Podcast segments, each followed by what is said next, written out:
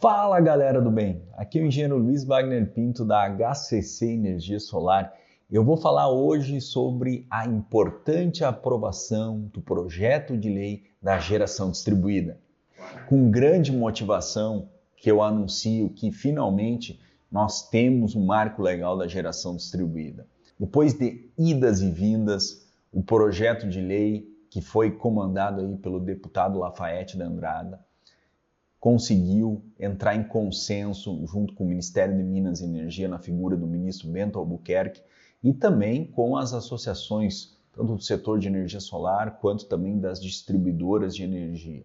É um projeto que está bem equilibrado e possui uma previsibilidade, principalmente dos mecanismos de compensação, que é o grande problema, é a grande questão chave que embasou esse projeto e que começou a ser discutida lá em 2019, quando a Agência Nacional da Energia propôs uma taxação altíssima nos projetos de geração distribuída, fundamentalmente prejudicando o setor de energia solar. Bom, esse vídeo fundamentalmente tem o objetivo de trazer alguns pontos importantes que, no meu modo de ver, vão ajudar muito o setor a se desenvolver nos próximos anos além de pontos que foram inclusos dentro do texto original, que também são pontos de atenção, que todo o setor de energia solar, as empresas, as pessoas que têm energia solar ou que querem ter energia solar, vão ter que cuidar e vão ter que prestar atenção após a aprovação desse projeto.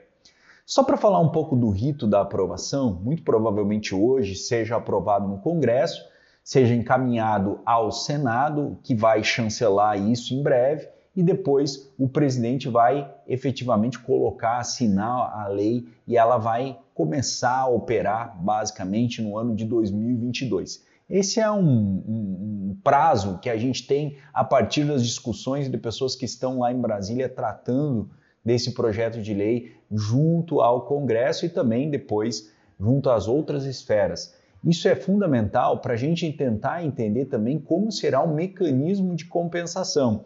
Porque a norma, a nova lei, ela prevê uma mudança nos percentuais de benefício de compensação ao longo dos próximos anos. E, muito importante, ela prevê aí um ano, né, uma isenção de um ano dessa nova taxação em função de um período de adaptação, ou seja, 2022 de antemão é um período onde nós vamos ter um circuito de transição onde as regras serão as regras atuais, as regras vigentes. Ou seja, o net metering convencional compensa um para um.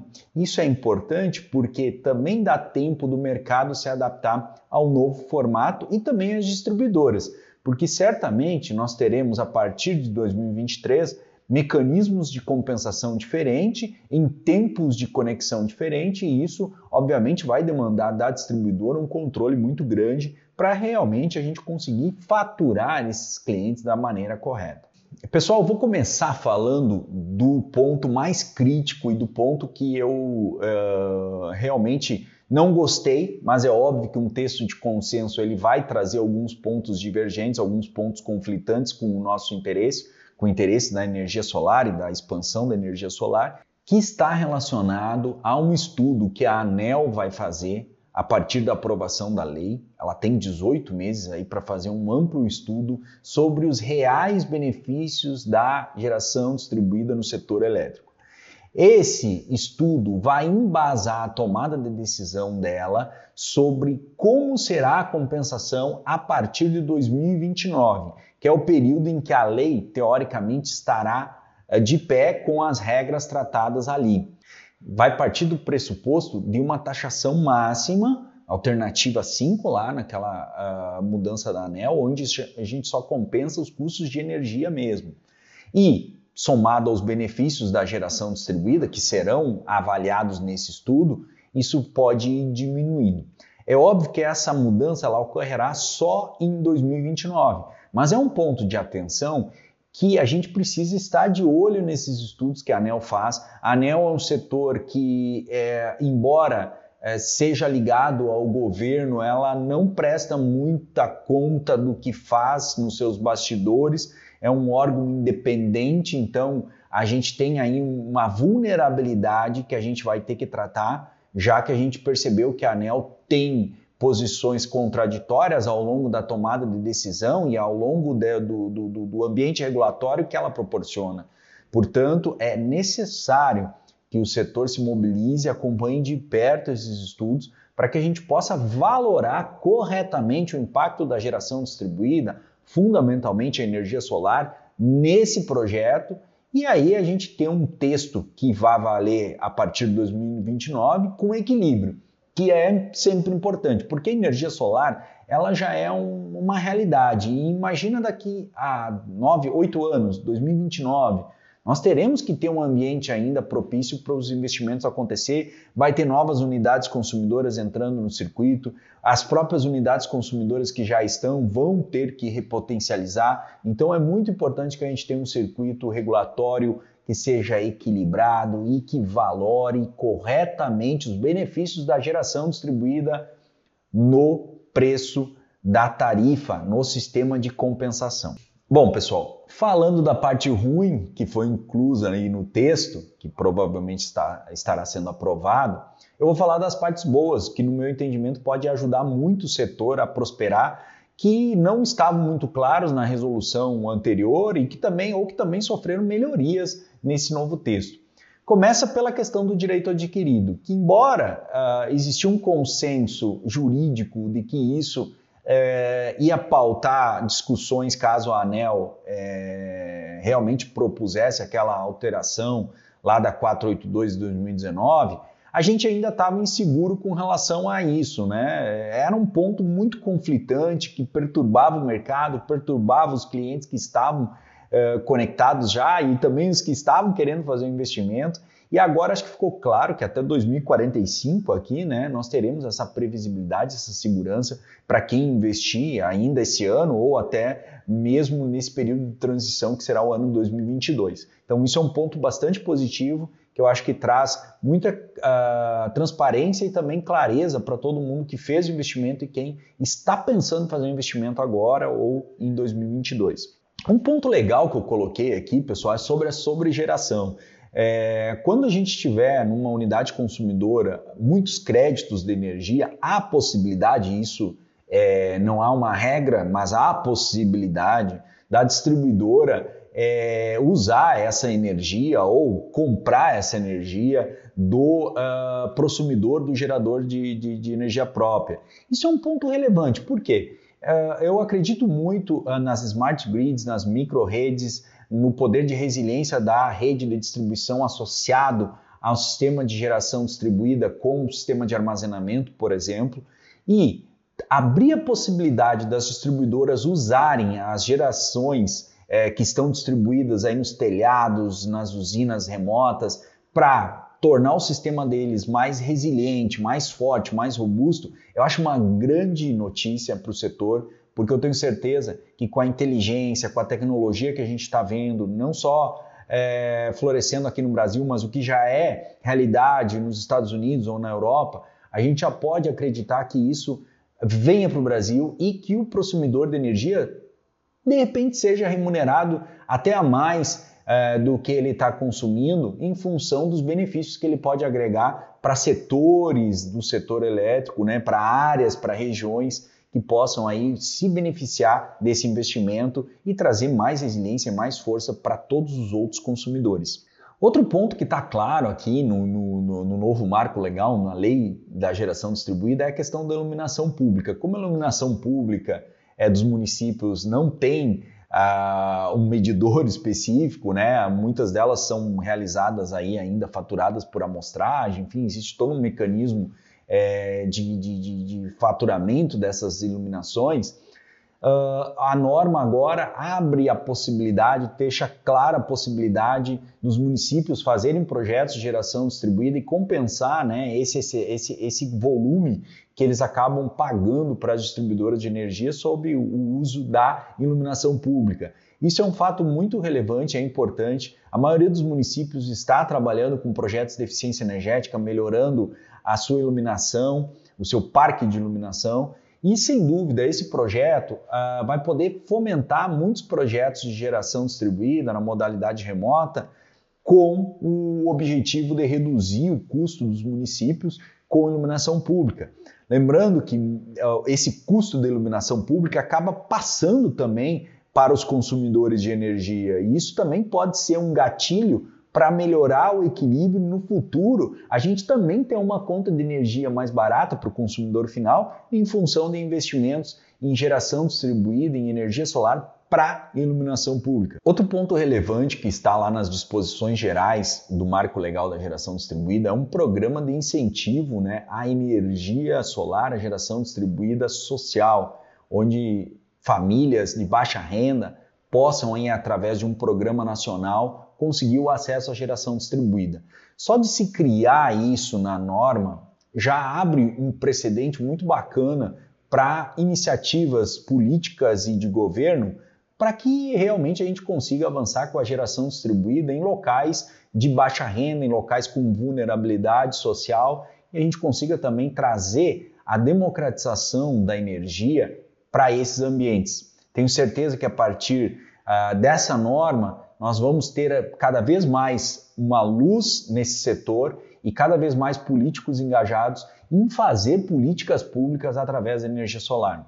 Um ponto que eu, no meu modo de ver, é muito legal e muito bacana, porque dá mais celeridade ao processo de rateio de créditos das unidades geradoras, é que agora as distribuidoras terão 30 dias para oficializar esses rateios e já colocar isso nas próximas faturas de energia. Isso, sem dúvidas, é um ponto importante, principalmente para quem usa geração compartilhada, autoconsumo remoto, onde há uma divergência de consumo, uma sazonalidade que torna esse mecanismo de rateio um pouco complexo.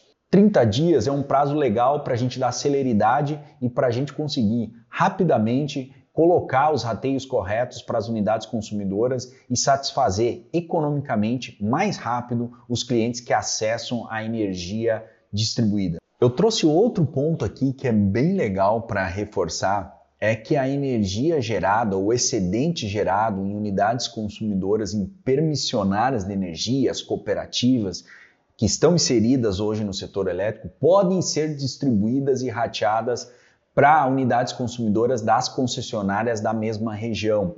Isso ajuda muito, principalmente em locais onde há uma, uma grande quantidade de pequenas cooperativas que possuem consumidores com unidades consumidoras lá no interior ligado à, à, permissionária cooperativa e na cidade ligado na concessionária que abrange aquela região. Isso pode ajudar muito o processo de geração distribuída, principalmente no interior, onde existem essas cooperativas, essas permissionárias, e tornar mais transparente, mais claro e mais ágil o processo de compensação desses créditos. Tenho certeza que, fundamentalmente, em locais onde há uma grande quantidade de cooperativas permissionárias, esse assunto vai fazer muito sentido e vai ajudar a energia solar a cada vez democratizar mais no interior e tornar mais fácil o acesso da energia solar no campo. Agora eu vou falar um pouco sobre a TUS de G para geradores, unidades geradoras remotas com uso exclusivo para geração.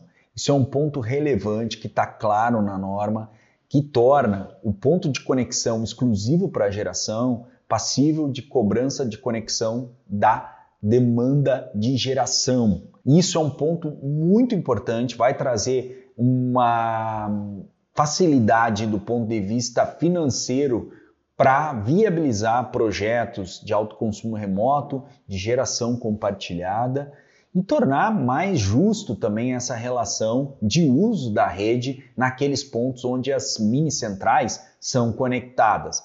Além disso, os projetos já existentes terão um tempo aí dado pela revisão tarifária das distribuidoras, que pode ocorrer aí em dois, três anos após a aprovação da lei, para poderem migrar essa conexão para pagamento da TUS de G, o que vai ainda trazer mais viabilidade para os projetos e também mais é, transparência para o uso real daquela unidade consumidora, porque aquela unidade é uma unidade geradora na realidade. Então isso ajuda muito, tenho certeza que é um ponto muito relevante e é um ponto de atenção aí para quem está projetando usinas, para quem quer fazer usinas remotas. Tenho certeza que isso tem que ser levado em consideração aí na hora que vocês for fazer o projeto financeiro de viabilidade. Quando as distribuidoras de energia é, fazerem mudanças nas suas normas, elas terão 90 dias para comunicar isso para o mercado e somente depois disso aplicar. Isso realmente é um ponto de muita confusão. A gente teve vários problemas aí ao longo dos últimos anos com algumas distribuidoras que foram mudando essas normativas de acordo com o andamento e a penetração da geração distribuída na sua base. Só que essas mudanças elas eram repentinas e acabavam prejudicando ali a saúde financeira, viabilidade daquele projeto, que às vezes não contava lá com uma reforma na medição em média, com a utilização de proteção para geradores, para utilização de proteção e média tensão para projetos conectados em consumidores do grupo A. Isso realmente trouxe para o mercado uma instabilidade e sempre traz. Toda vez que a distribuidora muda alguma coisa no seu padrão, que foge muito da realidade, que exija do uh, acessante um investimento muito grande, a gente tem problemas de viabilizar projetos financeiramente e certamente o próprio empreendedor e o próprio a empresa que está fazendo esse projeto acabam criando aí um desconforto e um problema que não precisa ser causado. Tenho certeza que essa parte da norma vai ajudar a tornar mais transparente essa relação, embora eu, na minha opinião, acredito que tem que ter uma norma padrão e todo o Brasil seguir. Eu sei que tem as especificidades de cada área, de cada região, mas quanto mais padrão, melhor para o processo ficar transparente e também acessível a todos os profissionais que queiram ingressar com projetos de geração distribuída naquela concessionária. Pessoal, um outro ponto que eu trouxe aqui para essa discussão, que eu acho que é importante clarear, e a norma de certa forma faz isso, é com relação ao optante B, né, para aquele pessoal que tem ali o um limite, né, entre 75 e 112,5 kVA e quer, com a geração própria, migrar o seu modelo de tarifa de faturamento para o grupo B. Isso não estava muito claro na norma antiga e gerou uma série de discussão, inclusive algumas distribuidoras adotaram, outras não, e, e é sempre um ponto é, que realmente traz uma, uma certa dúvida sobre como proceder aqui quando a gente faz um projeto que chega nessa, nesses limites, né, nesses limites polêmicos aí entre grupo A e grupo B. Bom, a norma trata de esclarecer isso e ela fala exatamente sobre a possibilidade do consumidor, do gerador de energia, optar pelo grupo B desde que a soma da potência dos transformadores lá existentes seja igual ou inferior a 1,5 vezes o limite da baixa tensão. Vamos supor que o limite seja 75, nós vamos ali para a faixa dos 112,5 como limite. Então, se o, o, transformador, o somatório das potências lá dos transformadores for inferior a isso, nós poderemos sim fazer com que esse consumidor opte pelo grupo B como opção de tarifa. Isso traz ah, uma clareza para esse tema, que é um tema polêmico, mas deixa tudo em, na mesma página, né? Que era o grande problema que a gente tinha. Algumas distribuidoras entendiam que uh, ele tinha que contratar demanda, outras não, outras notificavam já existentes. Estava uma zona na realidade esse assunto. Então agora está pacificado. Eu acho que o marco legal ajuda muito os consumidores, principalmente os que já tinham e estavam até sendo pressionados pelas distribuidoras a contratar demanda. Eu acho que agora, com a, a nova lei, nós teremos uma segurança importante, não só para os novos, mas para quem já tem e se encontra nessa relação tênue entre grupo A e grupo B. Bom, pessoal, agora eu vou falar um pouco sobre como será a compensação da geração através da nova lei do marco legal do projeto de lei da geração distribuída. É importante dizer que no próximo ano a gente terá um modelo atual funcionando, reinando, ou seja, um para um net metering funcionando plenamente. A partir de 2023 a gente vai começar a ter umas pequenas mudanças. E por que, que eu digo pequenas mudanças? Porque, embora o percentual pareça alto, se nós começarmos a analisar sobre o que, que é esse percentual, sobre qual parcela do, do, da tarifa é esse percentual, a gente percebe que não é tão alto assim. E na geração local, especificamente, rooftop, aquele projeto que a gente mais faz, projeto que, que instala no mesmo local, nós teremos uma diferença muito pequena, no mínimo por três anos. E eu vou explicar o porquê. Em 2023, nós teremos um desconto, ou seja, uma taxação de 15% do fio B em cima do que é trocado com a distribuidora. E esse, e esse ponto ele vai ser determinante daqui para frente quando a gente entender projetos de energia solar. Porque na realidade, toda energia que é gerada e consumida instantaneamente, ela não é passível de taxação. Porque ela entra direto, ela nem passa pelo relógio, pelo medidor da distribuidora de energia. Então veja bem, se eu tenho uma instalação, por exemplo, aqui é do nosso prédio, eu gero a minha própria energia. Durante o dia, 80% do que eu gero eu consumo e 20% eu jogo lá para a rede e busco à noite quando eu tenho aqui alguém trabalhando de noite no meu prédio, enfim, eu tenho aquele, aquele movimento noturno. Nesse caso, só sobre esses 20% que eu vou tarifar 15% do fio B. Esse fio B aqui no Rio Grande do Sul representa em torno de 30% do meu valor total. Ou seja, se eu tenho um real de valor de tarifa, 30% disso representa o meu fio B. E desses 30%, no caso, 30 centavos, eu vou descontar 15%. Em 2023 eu estou falando. Então veja bem, são 4 centavos aproximadamente. Mas o interessante, pessoal, é que em cima do que eu gero de energia, esse valor é muito menor, porque eu, tô, eu tenho um coeficiente de instantaneidade muito grande. Então o impacto vai ser muito menor que 4% sobre o total que eu gero. Vai ser um impacto, por enquanto, sobre o valor que eu troco com a distribuidora.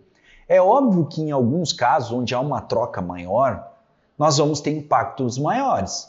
Mas isso se dá fundamentalmente quando tu não tem, é remota a instalação, ou num, num caso onde tu só use à noite a, a, energia, durante o dia fica desligado, ou seja, tu tem que injetar energia, usar muito a rede. E por isso que até o mecanismo proposto ele é um mecanismo que valora corretamente o uso da rede.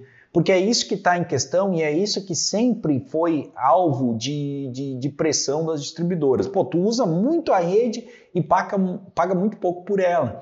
Na realidade, aqueles que usam pouco a rede vão sofrer um mínimo de impacto com essa mudança da com a mudança do mecanismo de compensação. Mas é óbvio que quem usa mais, esse percentual vai ser maior. Por exemplo, se fosse o contrário, eu trocasse 80% em vez de 20%, com certeza ia valorar esse, esses 4% aí que eu estou realmente pagando de taxação. Então é esse ponto que a gente tem que, tem que ficar muito claro para quem está pensando como vai ficar esse mecanismo e se vai valer a pena ou não investir em energia solar depois que começar essa taxação.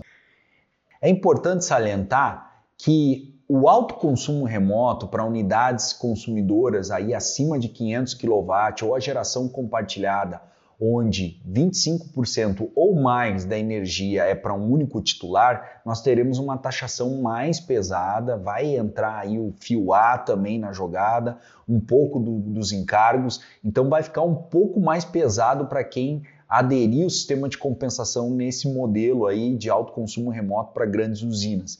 É fundamental que isso também seja analisado na hora de projetar um sistema com essa finalidade. Bom, pessoal, esse é um resumão aí que eu fiz, esse marco legal da geração distribuída hoje. Eu quis sintetizar o que, na minha opinião, vai ser positivo para o setor e também trazer o ponto que eu acho mais perigoso e o ponto onde a gente vai ter que focar mais a nossa energia, que é esse estudo que a ANEL vai desenvolver nos próximos meses após a publicação da lei. Eu tenho certeza que com o marco legal da geração distribuída nós teremos a segurança que a gente precisa para seguir investindo.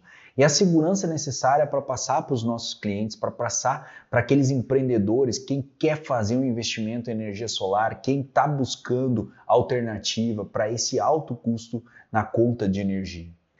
Pessoal, espero que vocês tenham gostado desse resumão do projeto de lei do Marco Legal da Geração Distribuída. Se você quiser saber um pouco mais sobre isso, deixe seu comentário. Vai ser um prazer responder o seu comentário e trazer a minha percepção sobre a sua dúvida e também sobre o Marco Legal, que é uma importante etapa da história da energia solar aqui no Brasil. Um grande abraço.